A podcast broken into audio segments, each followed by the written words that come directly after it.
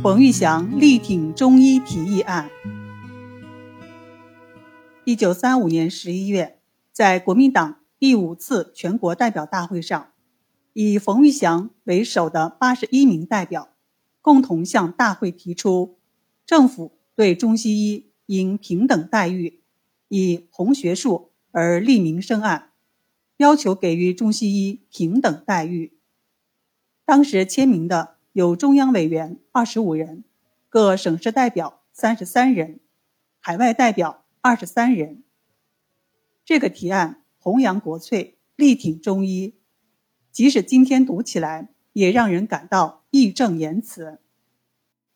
摘录如下：岐黄行中国上下数千年，治效昭著，至西医东渐，政府锐意维持。举凡卫生行政，亦非西医，而国医不于焉，自不免失之偏执。西医对生理之解剖、药物之提炼有独得之妙，故不可厚非；而国医经数千年聪明贤哲之研究经验，亦岂无精到处？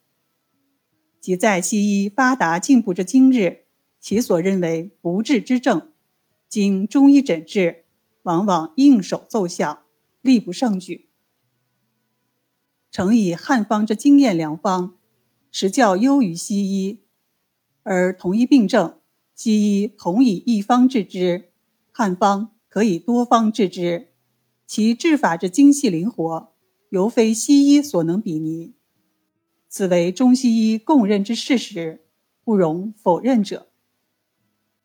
唐举数千年，无数先贤先哲体验研究所结晶之国医，一旦为之沟壑，不为数典忘祖，即于民生上、实业上、学术上，亦均蒙不良影响。议案具体有三条，条条提到点子上，确实彰显了中西医平等。第一条，前期经立法院决议通过的国医条例。迅速予以公布实施。第二条政府与医药卫生等机关应添设中医。第三条应允许国医设立学校。一九三六年一月国民政府被迫公布了国医条例。